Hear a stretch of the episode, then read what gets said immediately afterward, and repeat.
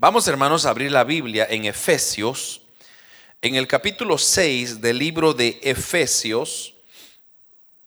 Ahí me perdonan un poco que tengo la garganta así un poco dañada, pero con la ayuda del Señor lo vamos a, a lograr. Amén. Capítulo 6 de Efesios y vamos a leer tres versículos, versículos 10 al 13. Y dice así, hermanos, la palabra del Señor capítulo 6, versículo 10 de Efesios, por lo demás, hermanos míos, fortaleceos en el Señor y en el poder de su fuerza, y vestíos de toda la armadura de Dios para que podáis estar firmes contra las acechanzas del diablo. Porque no tenemos lucha contra sangre y carne, sino contra principados, contra potestades y contra los gobernadores de las tinieblas de este siglo, contra huestes espirituales de maldad en las regiones celestes. Por tanto, tomad toda la armadura de Dios para que podáis resistir en el día malo y habiendo acabado todo, estar firmes. Amén. Ya iba a decir, toman sus asientos, pero creo que están en sus casitas cómodos, ¿verdad? Así que acomódese, pero no tanto, no se me vaya a dormir. Amados hermanos, hemos estado estudiando estas últimas semanas eh, temas muy interesantísimos de la palabra del Señor, doctrinas bíblicas que, hermanos, eh, son herramientas esenciales para nuestro crecimiento espiritual. Y yo, hermanos, siempre, siempre, siempre les he dicho, eh, familiarices, hermano, con las doctrinas, porque las doctrinas son las herramientas que usted va a usar para contrarrestar cualquier mentira que pueda levantarse. Así usted no va a creer cualquier cosa que le cuenten, sino que usted va a ir centrado en la doctrina, la doctrina, la doctrina. Eh, entonces la doctrina es aquella guía que usted y yo necesitamos para triunfar en la vida espiritual. En, este, en esta preciosa noche tenemos ahora la oportunidad de estudiar eh, otro tema que se llama Satanás y los demonios. Y lo, voy a dividir en dos partes. Esta va a ser la primera parte y el próximo miércoles pues será la segunda parte, ya que a mí no me gusta ir muy rápido y quizá faltar detalles que nos puedan beneficiar en el camino. Entonces, en esta ocasión vamos a, estudiar este tema que se llama Satanás y los demonios. Y al igual, hermanos, que los otros temas que hemos estado estudiando, este viene a ser un tema de mucho interés y ayudarnos a conocer un poco más a profundidad de, eh, de lo que es Satanás y sus demonios. Eh, es, hermanos, como un soldado, o, esto es como un soldado que va a la guerra para poder obtener un triunfo. O sea, si un, soldado va a, a la guerra, obviamente que su interés es obtener un triunfo. Entonces, este soldado necesita ciertas herramientas para tener ventaja y es que conocer a su enemigo, tener su, eh, perdón, su armamento, eh, ver de qué forma actúa. Y yo creo que, hermanos, la, la más importante es ver o buscar la manera de cómo poder derrotarlo. Entonces, igual sucede con el cristiano. El cristiano tiene a un enemigo mortal y ese es Satanás y sus demonios, que el Señor lo reprenda. Pero el cristiano, hermanos, solo tendrá posibilidades de derrotarlos cuando tenga el conocimiento de quién es su enemigo, de, cuál fue su origen, de dónde salieron los demonios, cómo es que actúa, cuáles son las tácticas que ellos utilizan. Y lo más importante quizá es cómo poder derrotar a Satanás y a sus demonios. Es por eso, hermanos, que este tema entonces de Satanás y los demonios tiene una importancia especial para los creyentes, pues es ahí donde dependerá su éxito en la vida cristiana eh, del conocimiento de este tema. Si usted, hermanos, está tomando notas, que yo le recomiendo que tome notas, porque yo sé que a veces es difícil recordar todos los detalles, Pero de todas formas, ahí, como ya dije anteriormente, quedan grabados todos estos mensajes para que usted los, escuche quizá más lentos. Pero eh, si usted está tomando notas, el primer punto quizá que vamos a tocar es cuál es el origen de Satanás. Entonces, para comenzar, hermanos, vamos a hablar algo sobre de lo que fue el origen mismo de Satanás. Ahora, Dios, hermanos, no creó a Satanás tal como nosotros le conocemos ahora. Eso es muy importante reconocer y entender que Satanás no fue creado para ser Satanás, sino que, hermano, Dios lo creó a Satanás de una forma perfecta. Dice la Biblia que fue acabado en hermosura. Él no tenía el nombre de Satanás, eh, este nombre, hermanos, él lo recibió posteriormente, ¿verdad? Pero eh, originalmente Dios en ningún momento fue su intención de crear a Satanás. Originalmente la Biblia lo llama, hermanos, como querubín protector. Eso es el nombre que eh, Satanás tenía originalmente, ya que la palabra Satanás significa adversario. Entonces, si Dios hubiera creado a Satanás, entonces se estuviera contradiciendo porque usted Dios estuviera creando un enemigo y le hubiera puesto pues adversario, pero no es así, sino que Dios le llamó querubín protector. Y eso es lo que vamos a ir descubriendo en el camino de este tema. Ahora, eh, hubo un tiempo, hermanos, cuando este ser no era adversario de Dios y por lo tanto no se le había dado el nombre de Satanás. Se le conocía entonces, como ya dije, querubín protector. Y la escritura le da el nombre también de lucero. Eso era su nombre bíblico que lo encontramos en muchas porciones de la Biblia. Son nombres, hermanos, que nos hablan sobre el estado original que tuvo este ser y que hasta ahora se ha vuelto maligno y la Biblia nos da algunos detalles sobre cómo fue su creación. Yo lo voy a llevar a usted a que se vaya conmigo a Ezequiel. Vamos a, estudiar una porción muy interesantísima. Ezequiel, Ezequiel, Ezequiel, perdón, capítulo 28 y vamos a leer el versículo 12 al 15, donde dice, hijo de hombre, levanta endechas sobre el rey de Tiro y dile, así ha dicho Jehová el Señor, tú eras el sello de la perfección, lleno de sabiduría y acabado de hermosura.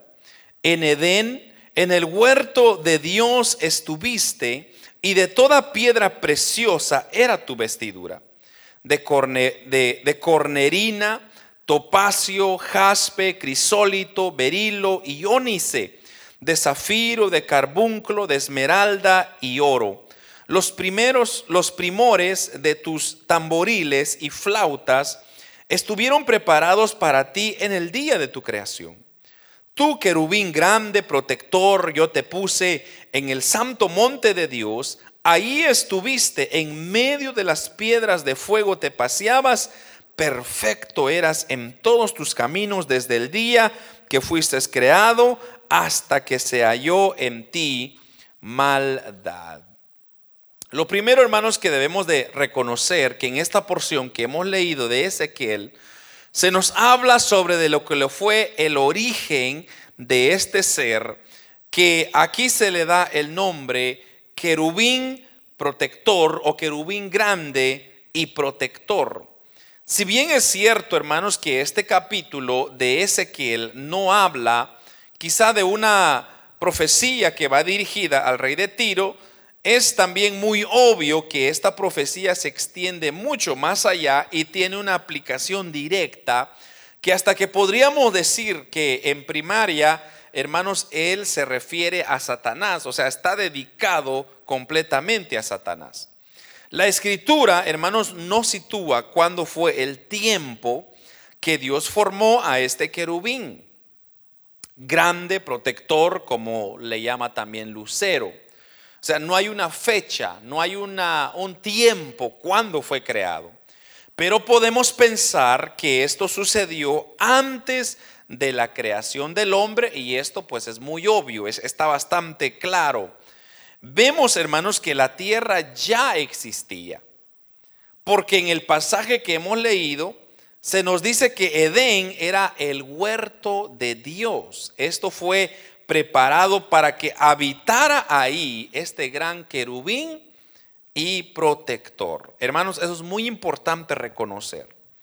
Entonces, vuelvo, vuelvo a repetir ese punto.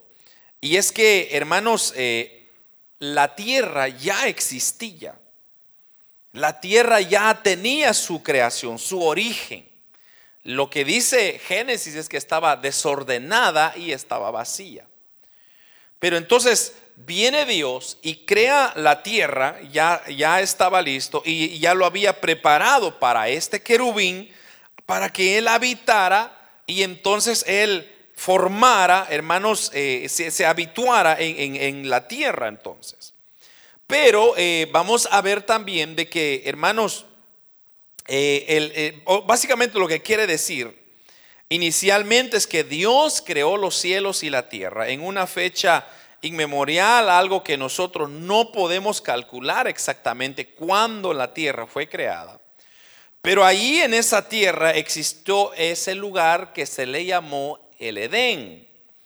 Y por tanto podemos entonces aprender que originalmente el huerto del Edén no fue formado para el hombre. Mire que esto es muy interesante, hermano para ser, o sea, que no fue creado el Edén, el huerto del Edén, no fue creado para el hombre, sino que fue creado para este ser querubín grande y protector, el cual había, hermanos, tenido o había habitado, había de habitar en ese sitio. Pero tenemos que notar un detalle bien importante. Y es que cuando Dios formaría al hombre, ya el Edén había perdido su carácter o había perdido originalmente lo que por la cual la razón por la cual fue creado. Porque según lo leemos en este pasaje vemos que el atractivo, o sea, la hermosura del huerto del Edén en esta época era la de las piedras preciosas. Ahora, tome nota en eso. Aquí ya lo leímos y lo vamos a, lo, voy a comparar eh, unos, unos, cuantos, unos cuantos elementos, pero el huerto del Edén originalmente fue creado con, para tener y poseer piedras preciosas. Y, ahí se menciona, mire, la, la, cornerina, el topacio, el jaspe, el crisólito, el berilo y el ónice de zafiro, el carbúnculo, esmeralda y oro, dice, y más adelante se habla de las piedras de fuego, donde se estaba eh, configurando la hermosura del huerto. Entonces ahí podemos nosotros notar que originalmente el huerto del Edén no es como lo que nosotros ahora conocemos, ¿verdad? Que eran los árboles, la creación, todo eso fue mucho más antes que existía el huerto del Edén, pero estaba creado para este querubín, para este ser, hermanos, protector, eh, y dice que pues Dios lo había hecho, lo había preparado con piedras preciosas. Este era el sitio que Dios había preparado para que Lucero tuviera ahí su habitación. Más tarde, cuando el hombre sería entonces creado, este huerto del Edén sería restaurado, pero ya la hermosura sería ahora vegetal, ya no serían piedras, sino que ahora es vegetal. O sea que el verdor de las plantas y todo lo que conlleva la hermosura de la, vegetación sería entonces el principal adorno de aquel huerto. Y hermanos, ahí es donde Adán posteriormente llega a tomar ese lugar. Pero ahora vemos, hermanos, que el huerto originalmente habría tenido un atractivo principalmente de piedras preciosas. Quiero que se recuerde de eso. Otro detalle, hermanos, que debemos también tener en cuenta es que Satanás fue hecho de una manera perfecta. Dios lo llama a este, en este pasaje, sello de la perfección. dice que Él es lleno de sabiduría y acabado de hermosura. Note usted cómo lo creó Dios a este ser. Más adelante también dice que, si usted lee ese capítulo 28, más adelante dice que también era perfecto, eran todos sus caminos desde el día que fue creado. Y es aquí, hermanos, donde nos apoyamos que Dios no creó a Satanás, sino que Dios creó quien ahora fuera el querubín grande, poderoso, protector. O sea que Satanás en sus inicios no fue creado para ser Satanás, fue creado para ser un querubín protector. Y lo hizo perfecto, porque todo lo que Dios hace, lo hace perfecto. Es por eso, hermano, usted es una, una creación perfecta. Dios lo creó a usted de una manera a perfección. Dios no se equivoca, hermano. Por eso yo a veces no entiendo que nosotros nos queremos cambiar lo que Dios nos ha hecho. Entonces usted quiere quitarse la nariz, otros agrandarse la nariz, otros estirarse las orejas, etcétera, etcétera. Pero mejor estemos felices como Dios nos ha creado. Porque todo lo que Dios hace lo hace perfecto. Así sucedió con este querubín. Lo hizo perfecto, lo hizo hermoso, lo hizo sabio, pero fue él mismo quien se desvió de los malos caminos. O se desvió en los malos caminos. Ahí debemos nosotros aprender entonces que Satanás fue hecho con una suma hermosura. Y no hay ninguna evidencia en toda la escritura que Satanás haya perdido alguna de esas cualidades que Dios le dio originalmente. Eso es muy importante reconocer. Usted mira en las películas y siempre ponen a, Satanás con cachos y de rojo y malvado. Hermano, eso es una imaginación producto del hombre. Pero Satanás en su creación fue hermoso. Porque aquí lo está diciendo la Biblia. Y la Biblia es la palabra de Dios. Y esa no miente. fue creado en hermosura, en perfección, eh, eh, en sabiduría. Pero él tomó una mala decisión. Y fue la peor decisión que él tomó. Entonces, más bien, hermanos, la Biblia nos habla que él sigue siendo poderoso, sigue siendo sabio y actúa también con mucha astucia como no se le puede igualar en todo el universo. ¿Por qué cree usted que Satanás ha logrado destruir básicamente a la humanidad? Porque Él es sabio, Dios le dio sabiduría. Entonces, este, hermanos, era el estado original que tuvo este ser. Pero luego sabemos que Satanás se rebeló. Y vamos a leer esa porción que dice la Biblia acerca de esta rebelión de este querubín grande y protector. Vámonos a Isaías. En el capítulo 14 de Isaías, y vamos a, leer del versículo 12, Isaías 14, versículo 12 al 15, dice lo siguiente. ¿Cómo caíste del cielo, oh lucero, hijo de la mañana? Cortado fuiste por tierra, tú que debilitabas en a las naciones, tú que decías en tu corazón, subiré al cielo y en lo alto junto a las estrellas de Dios levantaré mi trono y en el monte del testimonio me sentaré. A los dados del norte, sobre las alturas de las nubes subiré y seré semejante al Altísimo. Mas tú derribando eres hasta el Seol a los lados del abismo. Entonces, Isaías, amados hermanos, nos está dando aquí una breve explicación de lo que fue la rebelión de Satanás. Repito y aclaro, hermanos, que Satanás no fue creado para ser Satanás, fue creado para ser un querubín protector. Pero la maldad, hermanos, invadió el corazón de Satanás y ahora fue entonces lo que ahora lo constituye siendo Satanás. Podemos pensar entonces que Dios creó a Lucero, como lo dice la Biblia, lo colocó en este huerto donde las piedras resplandecían con su fulgor, pero no sabemos por cuánto tiempo este ser le fue fiel al Señor. O sea, no, sabemos cuántos años, cuántas, cuántos siglos, no, no, no sabemos cuándo fue creado para por lo menos de tomar una, como ejemplo, como decir, usted nació en 1980, entonces ya se calcula por lo menos cuánto tiempo le fue fiel a Dios. Pero quizá no sea tan importante el saber cuánto tiempo le fue fiel a Dios, sino por qué le fue infiel a Dios, por qué le falló a Dios. Lo que sí dice la escritura es que, hermanos, llegó un momento en que subieron malos pensamientos a su corazón, o al corazón de Lucero, como se conocía. Y estos pensamientos eran que él quería enaltecerse, enaltecerse más al conocimiento que Dios le había dado. O sea que él quería tomar un lugar más alto a lo cual Dios le había creado.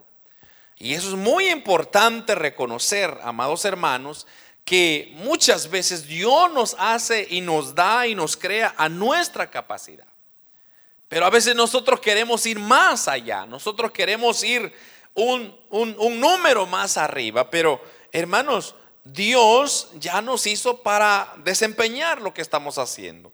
Pero lo que tuvo Satanás es que él elevó ese pensamiento y hermanos, eh, quiso, como dice acá la porción, ser igual a Dios.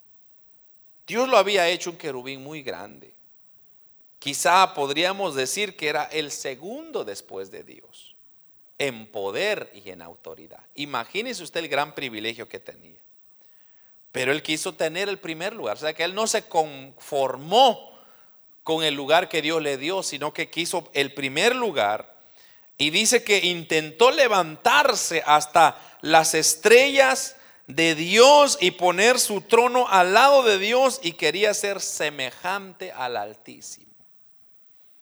Pero cuando él quiso exaltar, hermano, cuando él quiso exaltarse desmedidamente, entonces Dios lo hunde o lo hundió y lo hizo caer del cielo y fue entonces cuando se produjo la gran rebelión de Satanás. En este comenzó entonces, o en ese momento es donde comenzó a rebelarse y a oponerse a todo lo que es de Dios, o sea, todo lo que va en contra de Dios, ahí comenzó la rebelión de Satanás. Entonces, Dios lo, lo derribó, perdón, de su estado que tenía y aunque su autoridad no le fue quitada, pero sí Dios lo desechó de su reino por cuanto él se había convertido ahora en el nombre de Satanás, que significa adversario. O sea que ahora ya era un adversario de Dios. Es ahí, hermano, donde él toma el nombre de Satanás, como ya lo dije al principio, que significa adversario. Tenemos ahora una porción muy interesantísima en el libro de Apocalipsis, que es, hermanos, también donde se nos da una descripción de lo que fue la batalla, eh, de esta, esa batalla que se produjo, hermanos, de cuando era Lucero y ahora se convirtió en Satanás y cómo fue que ejecutó su plan en contra del Señor. Y si usted me acompaña en Apocalipsis capítulo 12, versículos 3 al 4, ahí vamos a, ahí vamos a notar capítulo 12 de Apocalipsis. Dice la palabra del Señor, también apareció otra señal en el cielo y he aquí un gran dragón escarlata que tenía siete cabezas y diez cuernos. Y en su cabeza y en sus cabezas siete diademas. Y su cola arrastraba la tercera parte de las estrellas del cielo y las arrojó sobre la tierra. Este pasaje, hermanos, es muy revelador porque aquí nosotros vemos a Satanás que aparece como un dragón escarlata. Pero dice la Biblia que cuando él se reveló con su cola, arrastró la tercera parte de las estrellas del cielo. Todos los eruditos concuerdan, o sea, aquellas personas que estudian la palabra del Señor, concuerdan que estas estrellas del cielo que menciona aquí en Apocalipsis son seres angelicales. Los ángeles que Dios había formado. La misma escritura entonces dice que su número es de millones de millones. Pero ahora dice que Satanás en su rebelión arrastró la tercera parte de ellos y los arrojó sobre la tierra. Notemos acá, hagamos una pequeña pausa acá, o un paréntesis, si más bien le conviene. Que hermanos, Satanás no estaba conforme como Dios le había creado. Satanás, Dios le había creado, hermanos, un lugar, un huerto especialmente para él, rodeado de, de piedras preciosas. Pero tanto era su avaricia, tanto era, hermanos, su, su, su, su orgullo, que él quiso igualarse a Dios y cuando ejecutó su rebelión no se quedó con las manos vacías, sino que él más bien se, fue y arrastró a la tercera parte de ángeles y los aventó, hermanos, a la tierra. Y entonces estos ángeles que siguieron a Satanás en su rebelión son lo que ahora se le llaman demonios y que han venido a formar parte del ejército de Satanás. Entonces, ahí hermanos, en ese acontecimiento nosotros vemos cómo se produce esa división de fuerzas. Entonces podríamos llamar las fuerzas del bien que representa por Dios y sus ángeles y las fuerzas del mal que es representada por Satanás y sus demonios. O sea, de ahí, de esa rebelión, tenemos esa división. Tenemos a Dios con sus ángeles y tenemos a Satanás con sus demonios. Este es el origen entonces, hermanos, que debemos de saber de dónde salen esos demonios. Cuando la tercera parte de los seres angelicales siguen a Satanás en su rebelión, son arrojados en la tierra, convirtiéndose así como ahora nosotros le llamamos demonios. Ahora, luego, hermanos, eh, el puesto que Satanás dejó vacío, ¿verdad? Porque él se rebeló, ¿verdad? Entonces ya, ya hablamos eso, ya, ya nos dimos cuenta que Satanás tomó otra posición. Ahora es el de adversario, pero quedó un puesto vacío que era el querubín por la cual Dios lo había creado. Entonces, este vacío, hermanos, quedó, o este lugar, digamos, quedó vacío. Y entonces ahora viene Dios y tiene que poner a alguien en ese lugar. Y el quien toma ahora ese lugar es el arcángel Miguel. Entonces, o sea que Miguel ahora escaló a la posición donde estaba Satanás antes. Y eso lo va a ver usted en, muchas porciones de la Biblia donde Miguel está peleando con Satanás mismo. Ahora, ha venido, hermanos, a tomar el lugar antes que le, eh, perdón, Miguel ha venido a tomar el lugar que le correspondía a Satanás y podríamos decir que Miguel es como ahora el capitán general del ejército de Dios que batalla contra Satanás y sus demonios. Amén. Esa es la posición que ahora tiene Miguel, el arcángel. Es el capitán de los ejércitos de Dios que constantemente, hermanos, están peleando, están batallando contra las huestes de Satanás. Otro detalle que debemos de notar es que cuando estos ángeles caídos vinieron a la tierra, parte de ellos fueron colocados en prisiones de oscuridad. Y quiero que retroceda un libro para atrás que es Judas. En el libro de Judas solo hay un capítulo, en realidad en el versículo 6 se nos da este detalle importante. Y dice así, y a los ángeles que no guardaron su dignidad, sino que abandonaron su propia morada, lo ha guardado bajo oscuridad en prisiones eternas para el juicio del gran día. Entonces aquí vemos, hermanos, esta referencia a esos ángeles que cayeron. Pues se dice la escritura que no guardaron su dignidad. Entonces la Biblia dice que ellos eh, se apartaron y que por eso Dios los castigó encarcelándolos en prisiones eternas. Así que hay parte de los demonios entonces que se encuentran prisioneros en cavernas de oscuridad y ellos serán liberados para la gran tribulación y posteriormente para el juicio final. Ahí serán liberados a estos demonios que están, hermanos, encarcelados bajo prisiones eh, oscuras. Por, pero gran parte de estos demonios, que son millones de ellos, hermanos, han quedado en libertad. Y son los que ahora se mueven en la tierra y andan haciendo males en diferentes clases. Es así entonces como podemos resumir que fue el origen de Satanás y los demonios. Yo espero que haya quedado claro y como dije hermano, usted como buen soldado de Jesucristo tiene que conocer esto, tiene que saber, porque hermanos, Él es su enemigo. Usted ama a Dios y Él va a hacer lo imposible para poder derrotarlo a usted. Pero entonces, lo que nosotros tenemos que entender ahora, hermanos, es cómo actúa Satanás entonces. Ahora debemos aprender algo sobre cómo es que Él actúa, cuáles son sus acciones. Él tiene tres propósitos que la Biblia los establece bien claros y esos propósitos son de matar, de robar y de destruir.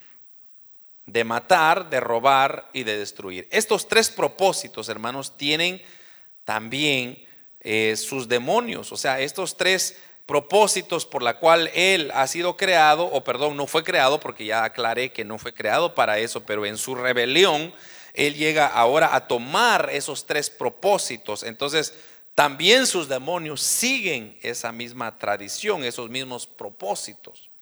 Los demonios, hermanos, son una realidad hoy en día. Muchos piensan que los demonios fueron tan solo una idea medieval, o sea, que se dieron entre personas ignorantes, pero la Biblia con toda claridad nos muestra cómo los demonios son personalidades reales. Aunque eh, sean invisibles, pueden ellos, hermanos, eh, mostrar acciones y verse claramente en un mundo material que es a través de las influencias, a través de todas operaciones que ellos realizan, nosotros podemos ver que son reales. Entonces, el propósito, hermano, de los demonios, como ya mencionamos, es de matar, es de robar, es de destruir. Y ellos usan todas las formas de ataque con el objeto de poder perturbar a los hombres o a la humanidad. Conducir los hermanos a pecados groseros, a blasfemias, a posesiones diabólicas, todo con el objeto de que, hermanos, eh, todo ser humano sea corrompido y se convierta el ser humano en enemigo de Dios. el campo de batalla, hermanos, ahora se traslada a la tierra. Y el campo de batalla está siendo disputado entre el hombre y Satanás lucha por querer ganar a la humanidad para su causa. Pero Dios que también envió al Redentor, que es nuestro Señor Jesucristo, está redimiendo a la humanidad del poder de Satanás para que vengan a formar parte de su reino celestial. Tome usted en cuenta eso. Todo aquel, aquello aquellas ganas que usted pierde por venir a buscar de Dios, eso no es de Dios, eso es de Satanás. Pero la realidad de las cosas es que usted solamente puede estar en un lado o en el otro. O sea, usted no puede estar y decir, eh, yo estoy en medio, no soy ni de Dios ni de Satanás. No, si usted no es de Dios, es de Satanás. Y si usted no es de Satanás, pues es de Dios. Pero Satanás, hermanos, va a procurar ganarse a cuanta más humanidad pueda para llevarlo al infierno. Porque Él no quiere estar solo. Eh, igual, repito, Dios no creó, hermanos, al hombre para que fuese al infierno. Dios lo creó al hombre para otro propósito, pero como Satanás es tan astuto y, y, sus demonios son tan astutos que han venido a matar, a robar, a destruir, entonces se han ganado gran parte de la humanidad que hermanos se están yendo como millones y millones al infierno, como usted no tiene idea. Entonces veamos cuáles son las diferentes formas de ataque que Satanás usa. Vamos a estudiar un poco sobre las diferentes formas de, o técnicas que Satanás usa para poder, hermanos, eh, contrarrestar o atacar a la humanidad. Siendo esto entonces que esta es una guerra, hermano, que se da entre el bien y el mal, entonces toda guerra está siendo desarrollada por medio de tácticas y estratégicas, o estrategias, perdón. O sea que tiene que haber una táctica, una estrategia que constantemente se está siguiendo para poder ejecutar, porque repetimos, esta es una guerra espiritual. La estrategia de Satanás, y ya dijimos hermanos que es matar, robar y destruir, pero para lograr esos objetivos, él tiene diferentes técnicas o tácticas que él utiliza. La primera que vamos a ver es la táctica a lo que se le llama la tentación. Tome nota de eso, hermano. En primer lugar, la táctica que se le llama la tentación. La tentación, hermanos, es en realidad la presión que Satanás ejerce sobre una persona, inclinándola a cometer lo que es malo. Es la presión, es una presión que usted siente y lo, lo convierte haciendo un pecado que desagrada a Dios. La Biblia dice que el hombre es tentado de su propia concupiscencia. Sin embargo, también la palabra de Dios nos enseña la verdad de que Satanás puede tentar a los cristianos y hacerlos cometer ciertos pecados. Un ejemplo de esto lo vemos en el Evangelio de San Mateo en el capítulo 4, y esta porción está muy conocida por usted, que fue la tentación de Jesús. En el versículo 1 del capítulo 4, mire lo que dice la palabra del Señor. Entonces Jesús fue llevado por el Espíritu al desierto. ¿Para qué? Para ser tentado por el diablo. Este pasaje está bien claro donde dice el diablo habría de tentar al Señor Jesucristo. Y si Satanás no tuvo, hermanos, miramiento, no tuvo lástima, no tuvo respeto para tentar a nuestro Señor Jesús, pues tampoco habrá de tenerlo para con nosotros.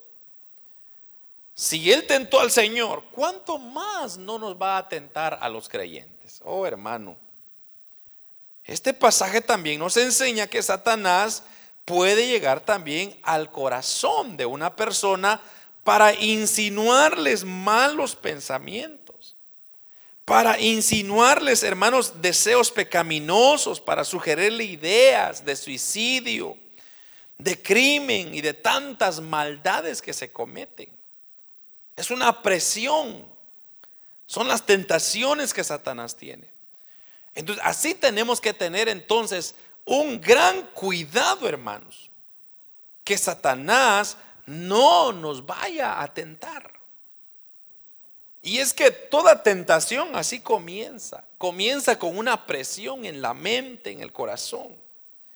Comienza, hermanos, a empujarnos, empujarnos, empujarnos hasta que llegamos al borde del precipicio y nos bota. Así funciona, así trabaja, son las tácticas que Satanás usa. Y por esa razón, hermanos, la cual muchos cristianos se ven con ciertas inclinaciones obsesivas que en su mente se fijan ciertos pensamientos que son pensamientos muy recurrentes y están llegando a la mente y está martillándole día tras día, día tras día, día tras día, trayéndole pensamientos a su corazón y eso podría entonces llegar a ser una tentación de Satanás. Por ejemplo, hermanos, muchos de los suicidios, muchos, no es una cosa inmediata que, que la persona recibe, ya se va y se quita la vida. Es un proceso.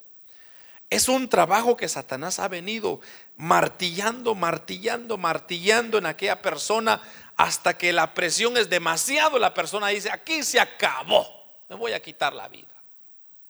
Pero es, hermanos, una lucha. Es una tentación. La tentación es una presión.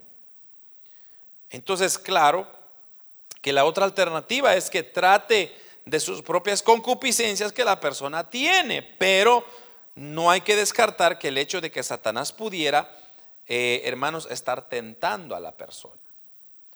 Por otra parte, también debemos de entender que otra de las tácticas que Satanás utiliza para esa batalla espiritual es lo que podríamos llamar una oposición. O sea, primero tenemos la tentación y como segundo lugar tenemos la oposición.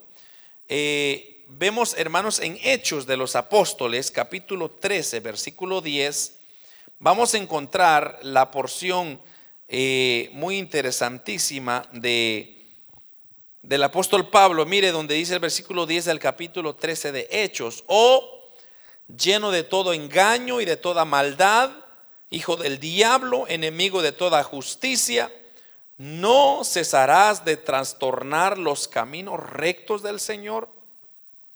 Aquí tenemos, hermanos, eh, aquí nos cuenta cuando el apóstol Pablo llegó a predicar a una isla que se llama Chipre. Y dice que había ahí un hombre que era mago que se llamaba Elimas.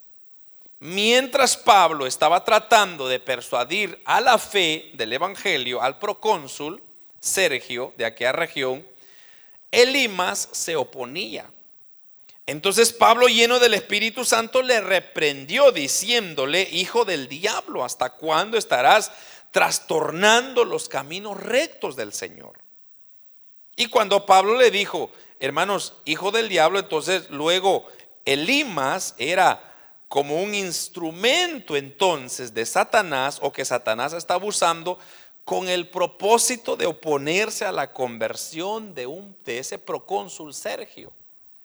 Usted sabe que lo que el apóstol Pablo estaba haciendo era sacando, rescatando a alguien de las garras del infierno. Y el infierno no se iba a detener, hermanos, y decir, bueno, sí, llévatelo ahí, nomás está. Ellos pelean de igual manera. Entonces, esa lucha, esa guerra, hermanos, espiritual está vigente hasta hoy en día. Los ángeles del Señor, el ejército del Señor está peleando contra el ejército de Satanás, queriendo salvar a todas esas almas, a todas esas vidas que se están perdiendo. Pero obviamente, hermanos, Satanás levanta tentaciones y levanta oposiciones. En este caso, Elimas, este mago, estaba siendo usado como un instrumento de Satanás para, hermanos, bloquear a que este procónsul recibiera a Cristo. Y es por eso que le dijo, ¿hasta cuándo estarás oponiendo y trastornando los caminos del Señor? Este es un pasaje, hermanos, que con claridad nos enseña de cómo Satanás muchas veces se opone a la obra de Dios, impidiendo que las personas vengan al conocimiento del Evangelio. Ahora, eh, por eso, hermanos, cuando el Evangelio es predicado, Muchas veces, hermanos, se dan ambientes difíciles, duros, donde hay diferentes clases de problemas que vienen a dificultar la entrega del mensaje. Y eso nosotros como predicadores lo hemos experimentado. Hay ocasiones, hermano, que usted se sube a un púlpito a predicar y hermano es por demás. el ambiente está frío, está seco, la gente no responde. Muchos se duermen, mucha gente distraída. Entonces, ¿qué está pasando? Hay una oposición. Porque se está dando la buena palabra y Satanás no quiere que usted reciba la palabra, porque la palabra lo que hace es que produce fe. Y Satanás no le conviene que usted tenga fe. En muchas ocasiones nosotros hemos predicado y pregúntele a cualquier pastor o predicador, le va a decir lo mismo, le va a decir, hermanos, hay veces que tan difíciles, pero eso es una oposición que Satanás, hermanos, está actuando como opositor del Evangelio. Además de esto, recordémonos la parábola del sembrador. No sé si usted se recuerda de esa parábola eh, del Señor, que esa parábola que el Señor contó, que está en Lucas capítulo 8, versículo 12, donde dice, y los, y los de los y los de junto al camino son los que oyen y luego vienen el diablo y le quita de su corazón la palabra para que no crean y se salven. El Señor está hablando aquí, hermanos, sobre la predicación del Evangelio. Y pone el caso de aquellas personas que aunque oyen la palabra y, hermanos, escuchan toda la palabra del Señor, no se salvan. ¿Por qué? Porque llega el diablo a robarles la palabra. Y recuerde usted que ese es uno de sus, de sus intenciones de Satanás, es robar. Y robar, hermanos, esa buena palabra que pudiera producir buenos frutos en el hombre. Entonces aquí vemos una vez más, hermanos, esta segunda táctica del enemigo que es el de oponerse a la obra de Dios. Que aunque la palabra es predicada, pero Satanás llega inmediatamente para robar esa palabra, para que poner dudas y para seguir a las personas o sugerir a las personas, mira, eso que estás escuchando no es cierto, eso es mentira. Mira esos, te están robando el dinero, mira eso, no quieren otra intención esos. Y la gente comienza a recibir todo esto pensando de que son nada más ideas o pensamientos. No, esa es la obra de Satanás. Satanás está metiendo esa mentira para que la gente lo crea. Y hermano, solo váyase usted a las redes sociales. Usted ve la gente criticando a los pastores como usted no tiene idea. Pero claro, claro, es cierto muchas veces, hay, han habido malos ministros que han dejado mal testimonio y eso es una realidad que no se puede evitar. Pero igual, los que, los que fallaron ahí fueron los ministros, no fue Dios. Los ministros se dejaron sobornar por las tentaciones, por las eh, oposiciones de Satanás y hermanos terminan hasta peores, pastores que abandonan la fe, hermanos conociendo principios, doctrina, palabra, abandonan la fe. Pero es porque Satanás les robó la bendición y entonces llegan, hermanos, ellos a perder todo lo que, hermanos, eh, originalmente el Señor nos regaló. A través de esa oposición, entonces que Satanás logra que muchas almas vayan a la perdición porque Él anda robando la palabra de Dios. Así que es por eso que nosotros debemos de pedir, amados hermanos, para que la palabra de Dios siempre, siempre, siempre, hermanos, sea puesta en práctica y que aquellas personas que la oyen no la vayan a, tener en vano, sino que, hermanos, la vayan a practicar, a, a practicar, a practicar, porque ahí es donde comienza a agarrar raíz la palabra del Señor. Esa palabra, hermanos, quede implantada y comience a producir un fruto por la cual Dios la envió. Satanás también podría, hermanos, oponerse de diferentes maneras a la predicación de la palabra del Señor y, Satanás muchas veces ejerce influencias, como por ejemplo, para que las personas no vayan a la iglesia.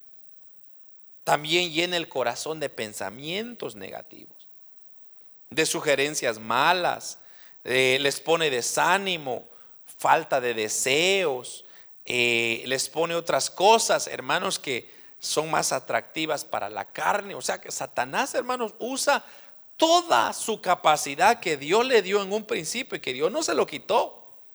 Porque Dios así es, hermanos. Dios lo que da, Dios no lo quita. Pero este ser creado por Dios, hermanos, ahora toma lo que recibió de Dios y comienza a usarlo en su contra. Hermanos, usted no tiene idea el juicio que le espera a Satanás y todos aquellos que van y le están siguiendo de igual manera.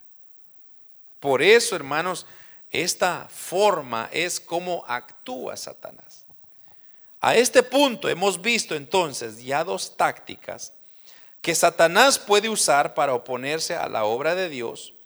Y la primera es la tentación y la segunda es las oposiciones. Todavía hay otras formas que Satanás actúa para tratar de interferir en la obra del Señor y esos son los elementos que vamos a estudiar la próxima semana. Pero debemos de entender, hermanos, que nosotros no podemos confiarnos. Usted y yo no, no, no debemos confiarnos ni acomodarnos en nuestra posición. Esto, hermanos, de, de, la batalla es una batalla todos los días. O sea, el día que usted deja de orar, el día que usted deja leer la palabra, son puntos que Satanás va ganando. Porque Satanás es tan astuto que le va dando carga, le va dando estrés, le va metiendo en problemas, le va levantando una serie de enfermedades y tantas cosas, oposiciones, para que usted se desanime, para que usted no crea en el poder sanador de Dios, para que usted no vea los milagros que Dios puede hacer, para que usted deje de faltar la fe, deje de congregarse. Hermanos, ahora que nosotros ya estamos en nuestras casas, aprovechelo, hermano. Quizás muchos no van a poder salir a trabajar o si están saliendo a trabajar, cuídese, pero igual, ahora tiene un poco más de tiempo porque ya no podemos andar divagando ahora, ¿verdad? Ya no podemos andar. La idea de este encierro es que tenemos que estar en casa, solo al trabajo y a la casa. Yo vine a trabajar acá y ya me voy para mi casa. Pero no es para andar pajareando por todos lados, sino irnos. Pero ahora, ¿qué voy a hacer cuando yo llego? Tengo un poco más de tiempo. Lea la Biblia, lea la palabra, ore al Señor, dedícale unos, unos minutos más. Hermano, no cuesta doblar rodillas, pero usted no puede dejar de pelear su batalla, no puede permitir que Satanás y sus demonios ganen esta batalla. Usted y yo tenemos que pelear como dice la porción que leímos de Efesios capítulo 6, 10, donde esta lucha no es contra carne ni sangre, es contra huestes, potestades de, la, de, las tinieblas que hermanos están oponiendo para que usted y yo no recibamos el Evangelio. Entonces, que Dios nos ayude, hermanos. La otra semana vamos a continuar con el resto de, tácticas que Satanás usa para, hermanos, eh, atraernos y dejarnos y dejar a Dios por un lado e irnos detrás de Él, porque ese es originalmente su plan. Satanás quiere llevarse a toda la humanidad al infierno, pero que el Señor lo reprenda, hermano, porque Cristo para eso vino a salvar lo que se había perdido, a rescatar de las manos y de las garras de Satanás Hermanos, y eso es ahí donde estamos nosotros. Yo así estaba. Mi camino era para el infierno, pero gracias al Señor llegó a tiempo, me rescató y aquí me tiene. Ah, pero no me voy a confiar. Aunque yo sea pastor, aunque yo sea apóstol, aunque tenga el título que usted tenga. Y aunque no tuviera un título, aunque solo es un espectador, usted no puede confiarse. Usted tiene que depender de Dios, tiene que asegurarse de que su dependencia sea del Dios altísimo. Amén y amén. No desmayemos, hermanos, en esta lucha. Ya muy pronto el Señor está por nosotros, viene por nosotros. Así que mientras tanto seguimos peleando la batalla, hermano. Usted no se desanime, no eche para atrás, sino más bien jale para adelante. Amén. Como dice el dicho, para atrás ni para agarrar impulso. Démosle para adelante, hermanos, peleando la batalla de la fe. Vamos a orar, hermanos, Padre que estás en el cielo.